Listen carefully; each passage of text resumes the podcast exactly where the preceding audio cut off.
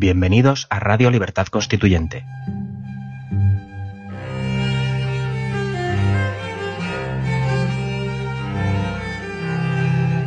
Están escuchando Los Florilegios Diarios de Trevijano.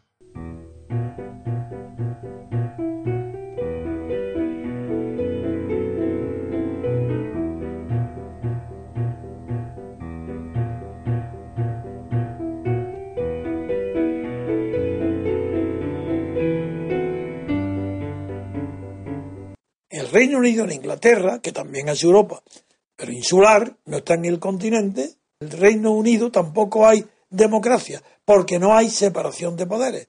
Pero en cambio, hay lo que había antes de la Guerra Mundial, un excelente parlamentarismo, un liberalismo político verdadero.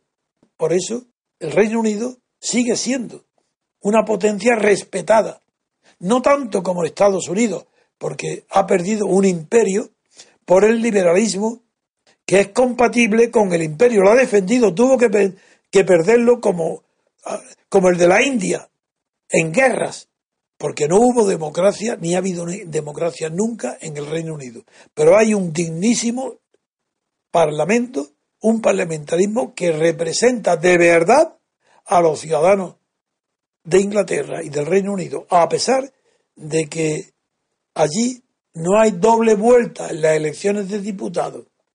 Y eso da lugar a la llamada paradoja de Arrop, donde no es posible que haya democracia, ya que el liberalismo inglés, el diputado, no representa a todas las personas con derecho a voto en, el distrito de que representa el diputado, solamente los que lo han votado a él.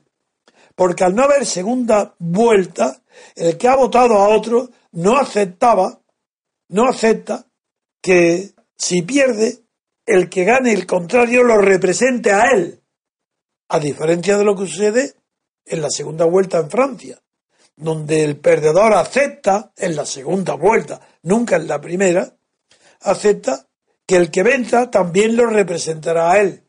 Es por eso la paradoja de Arrow, que no hay democracia en el Reino Unido, no es aplicable en Francia.